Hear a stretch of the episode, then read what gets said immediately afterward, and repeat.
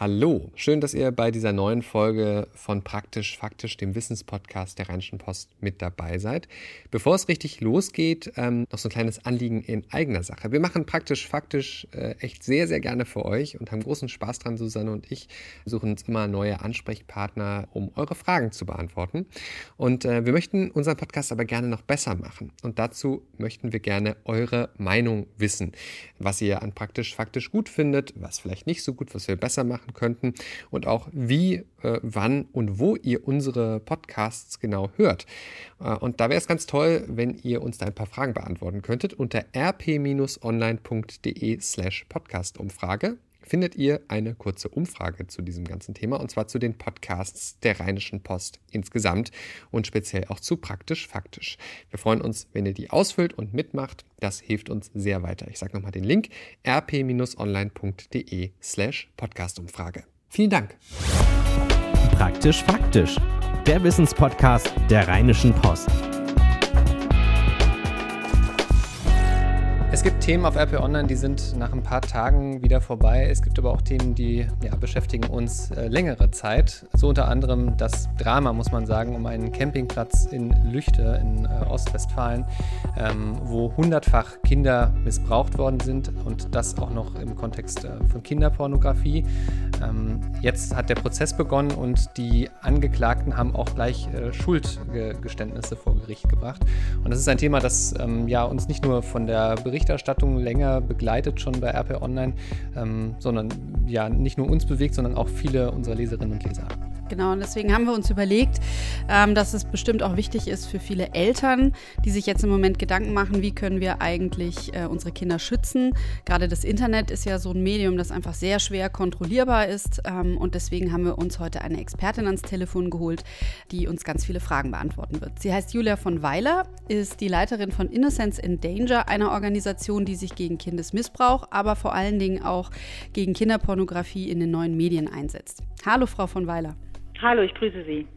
Zum Einstieg vielleicht mal, bevor wir so auf diese ganzen Präventionssachen schauen, ähm, habe ich nicht so richtig einen Einblick darin, wie groß das Thema Kinderpornografie-Erstellung in Deutschland denn überhaupt ist. Denn also ich habe so in meinem Gefühl, würde ich denken, das ist wahrscheinlich was, was im, Einf im Ausland einfacher zu produzieren ist, aber vielleicht ist das auch der total falsche Eindruck. Und wahrscheinlich ist es auch gar nicht so einfach zu sagen, weil die Dunkelziffer hoch ist. Aber geben Sie uns mal einen Einblick, wie groß ist das Problem, dass Kinderpornografie hier in Deutschland erstellt erstellt wird? Ähm, die Dunkelziffer ist einfach das große Problem und Dunkelziffern kann man leider nicht genau beziffern. Ähm, unser Problem ist, dass wir aus einer Studie im Auftrag des Bundesfamilienministeriums wissen, der Mikado-Studie, dass überhaupt nur ein Prozent aller Fälle den Strafverfolgern oder Jugendämtern bekannt werden. Das heißt, jedes Jahr weist unsere polizeiliche Kriminalstatistik ungefähr 14.000 ähm, Fälle von sexuellem Missbrauch an Kindern aus und dazu gehören natürlich auch äh, Fälle sexuellen Missbrauchs, der dann aufgezeichnet wird. Ähm, das sind aber nur ein Prozent aller Fälle, die überhaupt ähm, zur Anzeige gebracht werden. Das heißt, auch die polizeiliche Kriminalstatistik gibt da nicht viel her. Und das Zweite ist, dass äh, die polizeiliche Kriminalstatistik, wenn Sie so wollen, immer nur das schwerere Delikt zählen muss. Das heißt also, in dem Moment, in dem es wirklich einen Missbrauch gegeben hat, ist die, ist die zusätzliche Produktion von Missbrauchsdarstellungen quasi ein Beiprodukt. Das ist aber nicht so schwer zu ahnden wie der sexuelle Missbrauch selber. Das bedeutet, viele Polizistinnen und Polizisten machen das Kreuzchen da gar nicht mehr, weil sie auch schlicht nicht die Zeit haben, das alles zu dokumentieren. Das heißt, wenn ich es richtig verstehe, man so genau weiß man es nicht, ähm, äh, aber ist das, also es ist aber offenbar schon auch in Deutschland ein großes Problem und nicht nur irgendwas, was irgendwo im Ausland passiert. Absolut. Uns, äh, Innocence in Danger Deutschland, gibt es seit Ende 2002. In 2003 haben wir unsere Arbeit aufgenommen und seit äh, 2007 spätestens sagen wir, dass wir äh, bei jedem Fall eines sexuellen Missbrauchs oder jeder Vermutung eines sexuellen Missbrauchs die Möglichkeit der Produktion von Missbrauchsdarstellungen in Betracht ziehen müssen, einfach weil die digitalen Medien das so unendlich leicht machen. Und das zeigen genau diese Fälle wie der Campingplatzfall in Lüchte, wie der Fall in Staufen, der äh, vergangenes Jahr für viel Furore gesorgt hat, wo eine Mutter und ein mehrfach vorbestrafter Sexualstraftäter einen neunjährigen Jungen über das Internet verkauft haben. Ähm, solche Fälle äh, nehmen zu, schlicht, weil es für die Täter und Täterinnen so einfach ist, dieses Material zu produzieren und dann auch zu tauschen oder zu handeln. Ähm, jetzt sagen Sie selber schon, über das Internet die Sachen zu verbreiten, ist eben so leicht geworden. Und das ist ja eigentlich auch das, worüber wir sprechen wollen. In Lüchte war es jetzt natürlich so, dass da auch wirklich der Kindesmissbrauch dazu kam. Aber wir wollen eigentlich versuchen, Eltern Ratschläge dafür zu geben, wie sie ihr, oder was sie ihren Kindern sagen können oder vielleicht auch Jugendliche, die den Podcast hören, ähm, wie sie mit dem Internet umgehen können, ohne Opfer zu werden. Denn es gibt ja auch sehr viele Täter, die äh, über das Internet gehen und da versuchen, Jugendliche oder Kinder sogar einzulullen, sage ich mhm. jetzt mal, und dann für ihre Zwecke zu missbrauchen. Ich habe gesehen, Sie haben da, glaube ich, sogar eine ganze Liste von Tipps. Können Sie da mal ein paar nennen? Ich würde gerne das zunächst mal noch ein bisschen einbetten wollen und, äh, und versuchen wollen, etwas sehr klar zu machen. Ähm, digitale Medien haben unsere Gesellschaft verändert, sie haben unsere, unsere Beziehungen miteinander verändert, im positiven wie auch im negativen und sie haben auch natürlich das Phänomen des sexuellen Missbrauchs fundamental verändert. Und äh, wir dürfen, wenn es um sexuelle Gewalt an Kindern und Jugendlichen geht, nicht mehr von nicht mehr analog und digital unterscheiden. Was ich damit sagen will, ist, dass es Täter und Täterinnen gibt, die digital Kontakt aufnehmen und den dann analog fortsetzen. Aber natürlich gibt es auch rasend viele Täter und Täterinnen, die das Mädchen oder den Jungen analog kennen oder kennenlernen und dann die digitalen Medien nutzen, um diesen Kontakt zu intensivieren, einfach weil zum Beispiel das Smartphone mir erlaubt, immer beim Kind zu sein, immer ganz nah dran zu sein, zu jeder Zeit den äh, vollkommen ungestörten Kontakt zum Kind zu haben. Das haben sie nirgendwo anders. Ähm, und diesen Vorteil machen sich Täter und Täterinnen immer zunutze. Und ähm, wenn es jetzt um die Frage geht, wie kann ich mich davor schützen, dann ist blöderweise ein Tipp, äh, der sehr ernst gemeint ist, der aber auch sehr schmerzhaft ist äh, auszusprechen, ist, dass wenn äh, du als Mädchen oder Jungen jemanden online kennenlernst, du wahnsinnig lange, lange, lange misstrauisch bleiben musst, weil du keine Möglichkeiten hast, wirklich zu überprüfen, fühle ich mich wirklich wohl mit dieser Person, ähm, ist die Person die Person, für die sie sich ausgibt und damit meine ich gar nicht unbedingt, dass die alle immer sagen, sie sind äh, äh, 13 Jahre alt und heißen Otto oder äh, Franzi, sondern ähm, sie machen sich natürlich ein bisschen cooler, sie machen äh, äh sich ein bisschen anders und da wird es eben kompliziert. Digitale Beziehungsgestaltung ist deswegen so kompliziert und auch oft voller Missverständnisse und das kennen wir schon alleine aus dem berühmt-berüchtigten WhatsApp-Klassenchat, der, glaube ich, äh, eher für viel Arbeit äh, emotionale Arbeit bei Mädchen und Jungen sorgt als für Erleichterung, ähm, weil Missverständnisse wahnsinnig, wahnsinnig schnell ähm, passieren können. Und warum ist es so? Weil wir im Digitalen ganz viele Signale nicht sehen können, die wir im analogen bewusst oder auch total unbewusst wahrnehmen. Das bedeutet, wenn sich jemand neben mich sitzt, wenn ein neuer Mensch in meine Klasse kommt äh, und neben mich gesetzt wird, dann, ähm, dann merke ich ganz schnell, finde ich die Person nett oder finde ich die nicht nett, fühle ich mich wohl in der Nähe oder fühle ich mich nicht wohl, kann ich die im wahrsten Sinne des Wortes riechen äh, kann ich mich gut mit denen unterhalten, lächeln die, wenn ich lächle äh, und so weiter und so fort.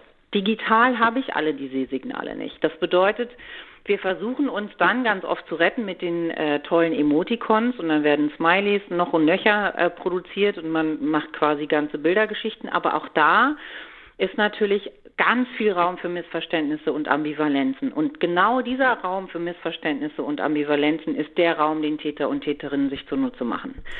Und damit Gibt es denn, da, denn da konkrete Strategien, die die da anwenden? Weil Sie haben schon gesagt, so ne, lange misstrauisch bleiben. Ir irgendwann will man ja vielleicht auch nicht mehr misstrauisch bleiben. Ähm, aber was sind denn so bewusste Strategien, die da eingesetzt werden?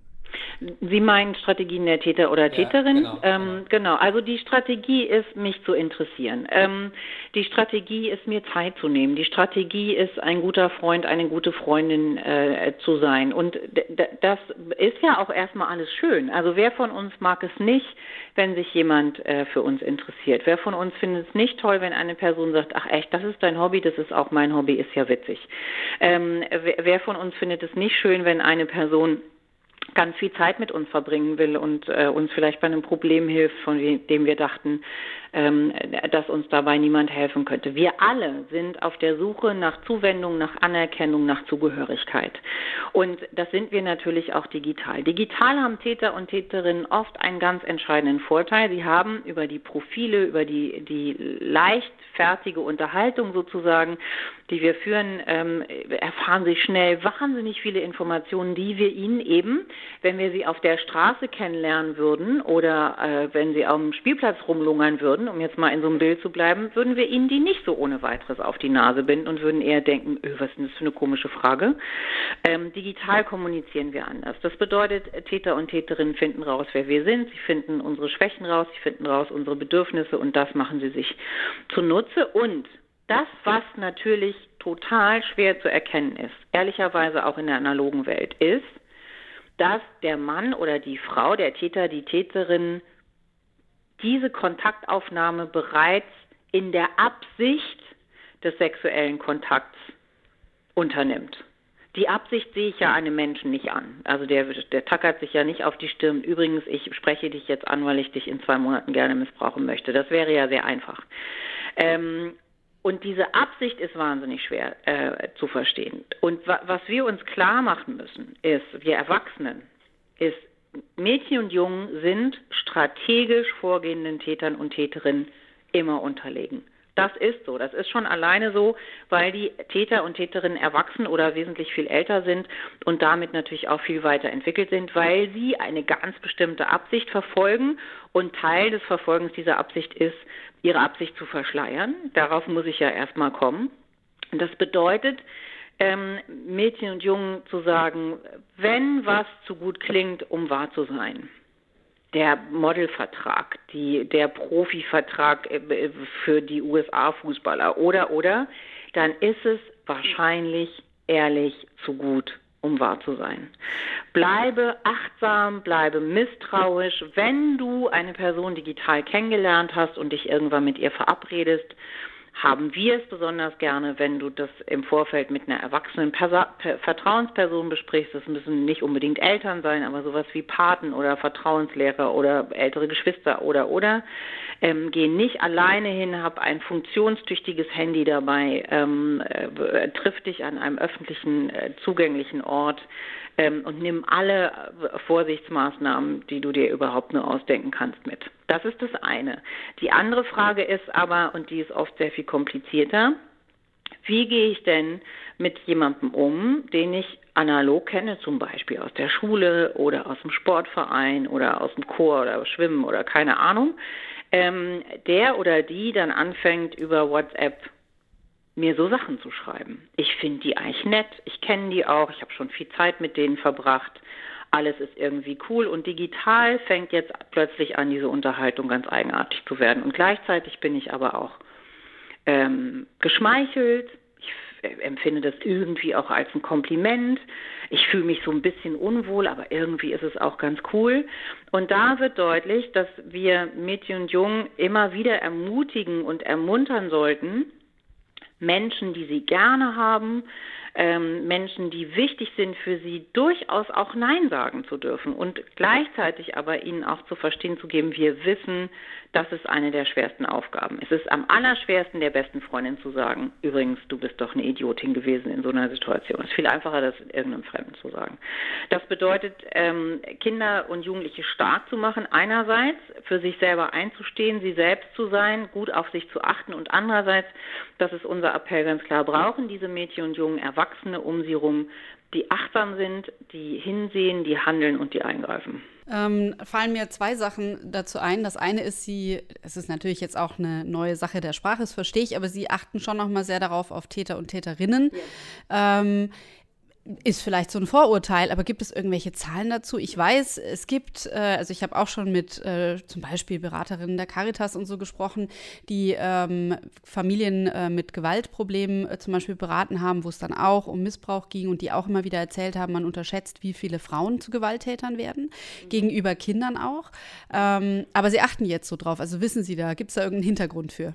Nee, der Hintergrund ist tatsächlich, dass wir einfach wissen, dass es Täterinnen gibt und wir wissen, dass äh, Mädchen und Jungen, die durch Täterinnen missbraucht werden, total alleingelassen werden damit, weil alle immer nur an den Täter denken, aber nicht die Täterin.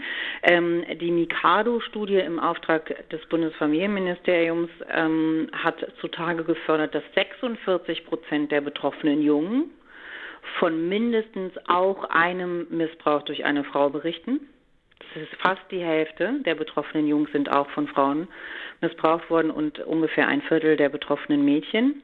Ähm, die Mikado-Studie hat sich auch ein bisschen mit Online-Tätern äh, beschäftigt und hat festgestellt, die Online-Täter sind äh, eher gut ausgebildet, sie sind eher nicht so alt, so bis Mitte 30, ähm, sie sind eher erfolgreich, sie sind eher männlich, aber knapp ein Viertel sind Frauen. Also es ist nicht ein Randphänomen. Es ist ein Phänomen, das da ist und deswegen äh, sagen wir immer schon tatsächlich, äh, das hat nichts mit, äh, mit Gender zu tun, sondern mit der Tatsache, dass es Täter und auch Täterinnen gibt. Wir wissen, dass auch Täterinnen strategisch, manipulativ, hochgewalttätig missbrauchen können und das auch tun. Und ähm, wir sind dafür lange, lange ähm, angegriffen worden auch. Äh, und inzwischen aber setzt sich glücklicherweise diese Erkenntnis immer weiter durch. Und da bin ich sehr froh, weil die Betroffenen, ähm, die von Frauen missbraucht wurden, wirklich immer noch sehr alleine gelassen werden. Ähm, ich hatte ja gesagt, zwei Sachen. Das zweite, was mir dazu eingefallen ist, ist ähm, dieses äh, Stärken des Nein-Sagens. Das ist ja etwas, das beginnt eigentlich schon unheimlich früh. Also Kinder haben ja schon sehr früh auch eine Sexualität, äh, ein Verhältnis zu ihrem eigenen Körper und so weiter. Andererseits viele Eltern kommen damit so früh noch nicht zurecht. Also wie kriegt man das denn hin? Ähm, was, was können denn Eltern tun? Wie können die mit ihren Kindern reden, wenn sie vielleicht selber gar nicht so besonders gut in der Lage dazu sind, sich abzugrenzen oder auch einfach dazu zu stehen, zu Sexualität und ne, dass solche Dinge passieren, im positiven wie im negativen Sinne?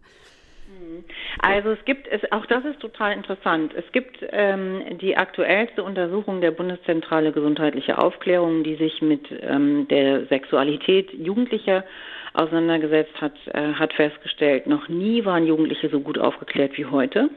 Das fand ich ähm, äh, schön. Also weit über die Hälfte wird. Da, da, hilft, da, hilft, wahrscheinlich auch das Internet weiter, würde ich sagen.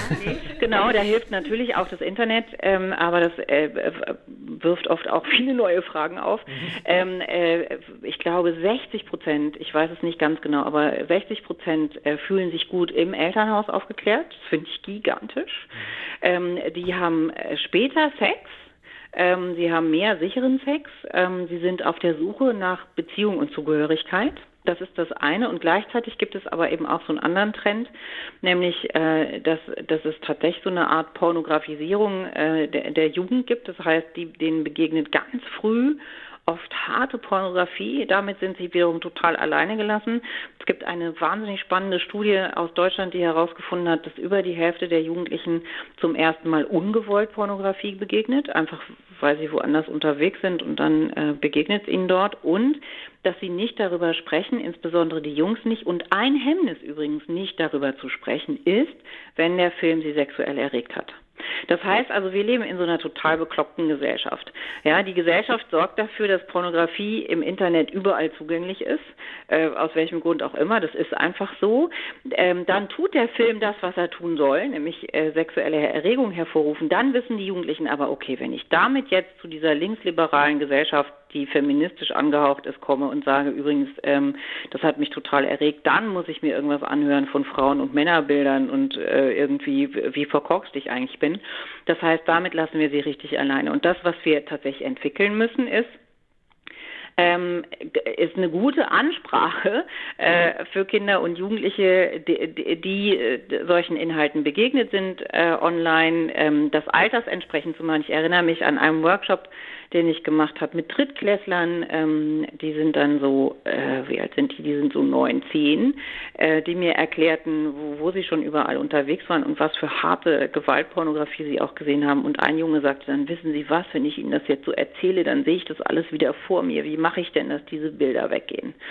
Und das schaffen wir nur, wenn wir dafür auch gesprächsbereit sind. Solche Unterhaltungen sind natürlich kompliziert zu führen mit Eltern. Das wäre auch für die Kinder total peinlich und für die Eltern im Übrigen Mobbing auch. Und das bedeutet wiederum, Schule kann ein guter Ort sein, wo das stattfindet. Oder, das ist so ein Tipp, den wir Familien geben, ähm, überlegen Sie sich, wer sind vertrauensvolle erwachsene Ansprechpersonen für Ihr Kind, wenn Ihr Kind sich nicht an Sie wenden will. Ist es die Patentante? Ist es die Tante? Ist es die, sind es die Großeltern?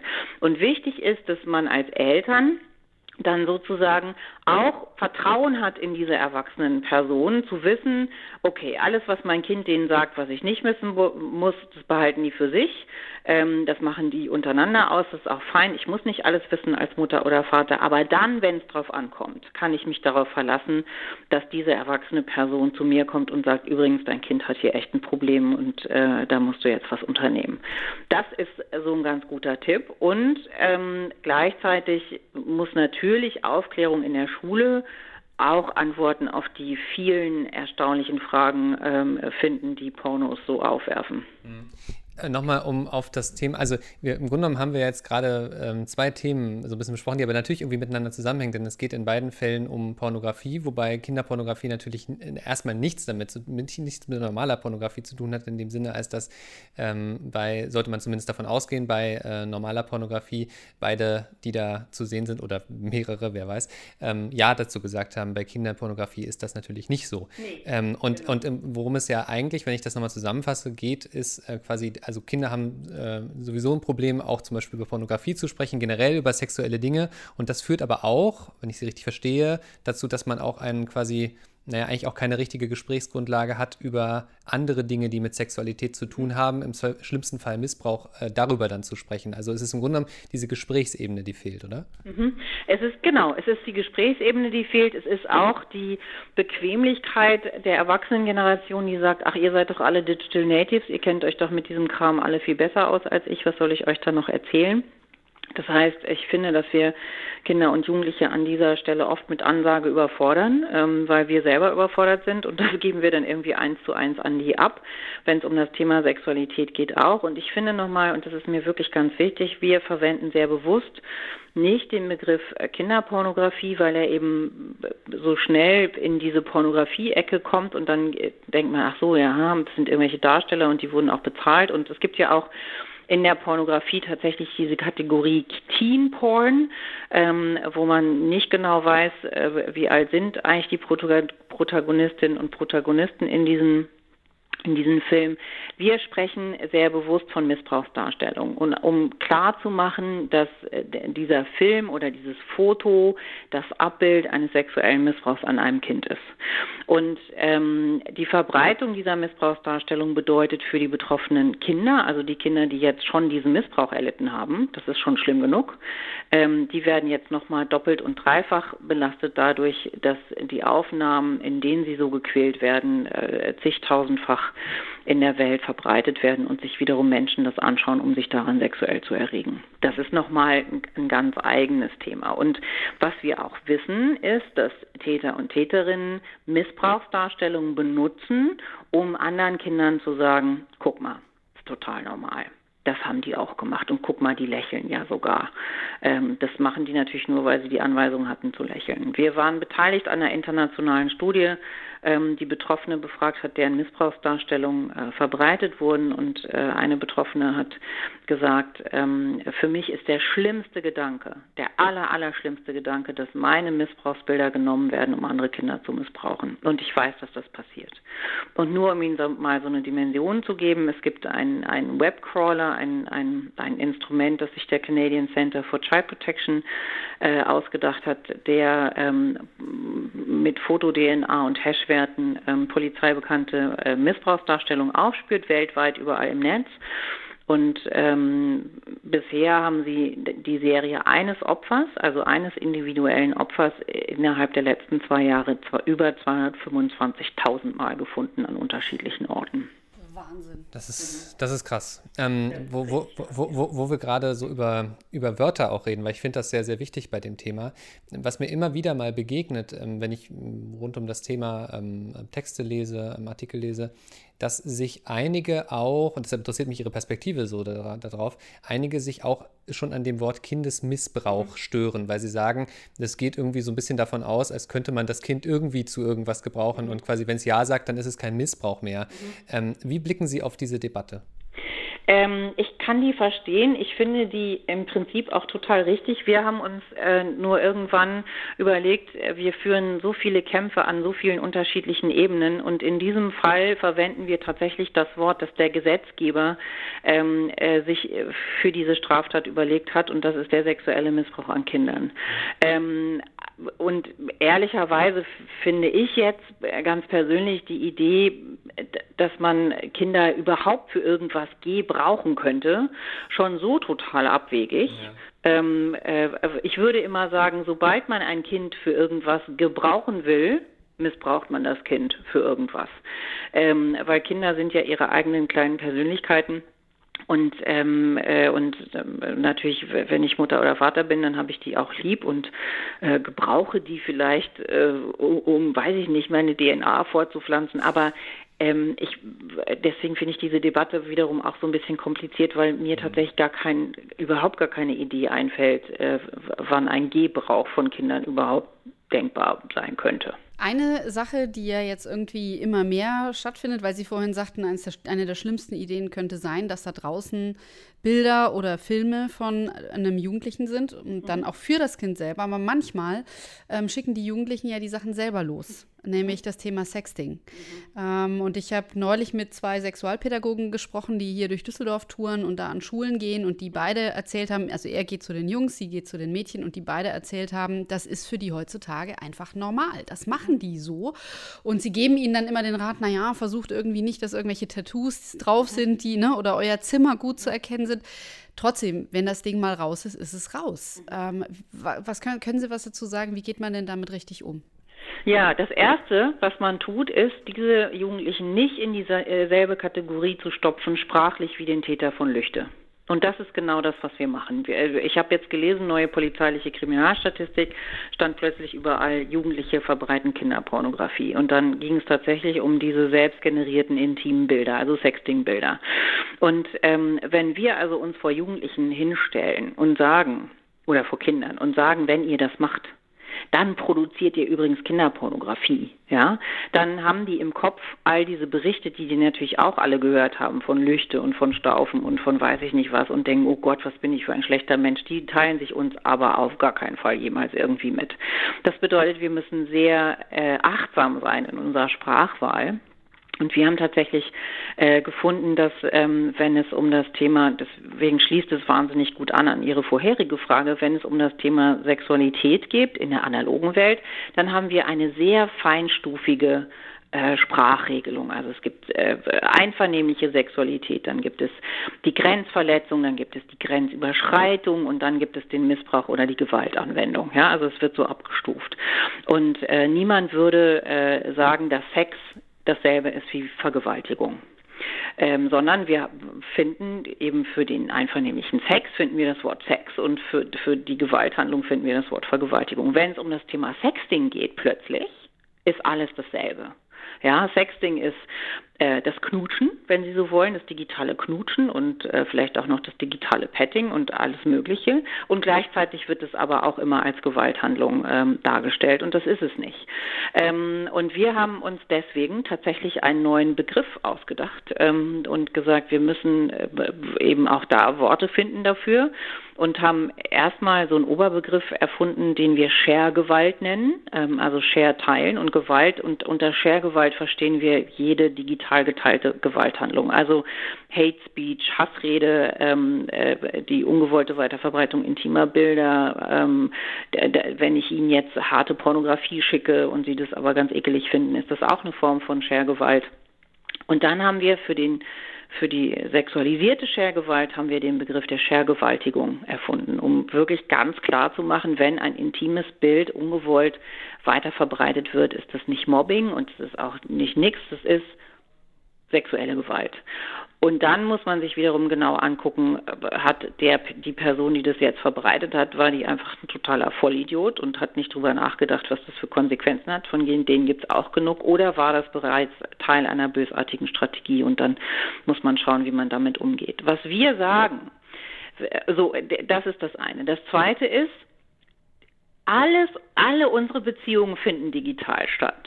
Und ich finde es nahezu niedlich, dass man glaubt, ausgerechnet dieser Teil der intimen Beziehung soll dann nicht mehr digital auch stattfinden. Das ist ähm, ja auch ein bisschen Quatsch. Also Sie sagen im Prinzip, das ist eigentlich auch erstmal ganz normal, dass man sich ja. äh, solche Bilder schickt. Genau, das ist also ob normal oder nicht normal, ist es ein Teil sexuellen Handelns. Digitale Medien er, erweitern unsere Handlungsspielräume in allem, ja. Also wir, wir können alles Mögliche heute machen, was wir früher nicht machen konnten. Und sie erweitern natürlich auch unsere sexuellen Handlungsspielräume. Das heißt, ähm, äh, wir haben neulich mal so einen Elternnachmittag gemacht für Eltern von Kindergartenkindern. Und da haben wir über Sexting gesprochen und dann äh, saß da ein, ein mittelaltes Ehepaar und sagte, ach ja, klar, das machen wir auch, wenn mein Mann auf Montage ist. Und ich dachte so, ja, genau, ähm, klar. Äh, und auch das, Sexting oder das Selbstgenerieren intimer Bilder, so nennen wir es viel lieber, ähm, ist im Übrigen überhaupt kein Jugendphänomen. Das ist einfach ein Phänomen. Ähm, 67 Prozent der Erwachsenen weltweit sexten. Also weit mehr als die Hälfte. Und das Problem, das entsteht, ist, dass sie ein digitales Dokument erstellen, das sie vertrauensvoll in die Hand einer anderen Person geben. Und da entsteht das Risiko. Und grundsätzlich sagen wir, ist jede sexuelle Beziehung immer mit einem Risiko verbunden. Also auch wenn ich jemanden analog kennenlerne, äh, auf einer Party kennenlerne, das erste Mal klute, wenn ich mir dann überlege, irgendwann mit dieser Person Sex haben zu wollen, hat es immer, habe ich immer auch den Moment des mich auslieferns, den Moment, ich muss dieser Person vertrauen. Ähm, da entsteht immer die Möglichkeit, dass eine Person dieses Vertrauen missbraucht und, äh, und mir wehtut. Und das ist natürlich digital auch so. Blöderweise ist es so, dass das digitale Dokument den Augenblick der sexuellen Handlung, wenn Sie so wollen, überdauert. Und das macht es so kompliziert. Und genau so tatsächlich besprechen wir das mit den Jugendlichen und sagen, das ist ein wirklich sehr wertvolles Geschenk, das ihr da macht. Überlegt euch, ob ihr das in dieser Form machen wollt. Überlegt euch, ähm, was ihr vorher vielleicht für Verabredungen getroffen haben wollt, äh, ob ihr das tun wollt oder nicht. Niemand muss das tun, wenn er oder sie das nicht will. Es gibt überhaupt gar keine Veranlassung, irgendeine sexuelle Handlung, sei sie analog oder digital, zu unternehmen, wenn ich die nicht möchte. Ähm, und es gibt auch, und das sagen wir dann auch, äh, ein Vater hat mal in einem Workshop mit uns gesagt, wissen Sie, ich habe meinen, meinen Töchtern Folgendes gesagt, bevor du ein Nacktbild von dir an deinen Freund schickst, ziehst du dich nackig aus, ziehst dir eine, einen Mantel an, fährst so zum Haus deines Freundes, klingelst, gehst in, ein, in sein Zimmer und reißt den Mantel vom Leib. Wenn du dir das alles vorstellen kannst, dann kannst du vielleicht auch darüber anfangen nachzudenken, so ein Foto zu machen. Aber wenn du dir das nicht vorstellen kannst, dann lässt es vielleicht auch lieber sein. Da sind wir, sind wir wieder auf derselben, äh, im Grunde auch an dem Punkt so, ne, dass, dass man sich äh, immer skeptisch sein sollte und immer sich genau überlegen sollte, was man, was man tut und das nicht einfach nur so dahin tut, sondern eben es als eine bewusste Handlung auch wirklich begreift, so ein Bild zu schicken. Ne? Genau, und natürlich muss man aber dann, finde ich, auch ehrlich sein und sagen, das ist gar nicht so einfach. Und äh, im Alltag ist äh, immer bewusstes Handeln. Ähm, also ich meine, müssten wir alle irre viel meditieren die ganze Zeit, um das hinzukriegen. ähm, äh, egal, also ne, wenn ich wirklich bewusst durchs Leben laufe, dann würde ich viele Dinge, glaube ich, nicht tun, wie äh, Schokolade essen oder keine Ahnung was.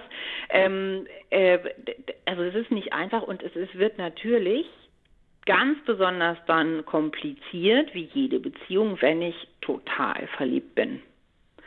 Und ähm, die, die Psychiater sagen ja auch, verliebt sein ist ein psychotischer Zustand.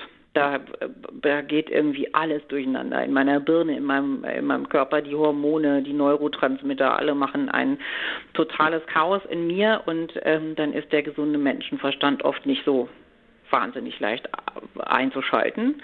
Ähm, Und so, das gilt natürlich auch für das Digi digitale Handeln. Und das Problem, finde ich, entsteht, ähm, wenn man, äh, wenn man von vornherein sagt, und das finde ich ist im Moment eher die Botschaft noch, ist also, wenn du sextest, dann ist dein Leben eigentlich auch schon vorbei, weil das wird auf jeden Fall schief gehen und schlimmerweise bist du auch total selber dran schuld.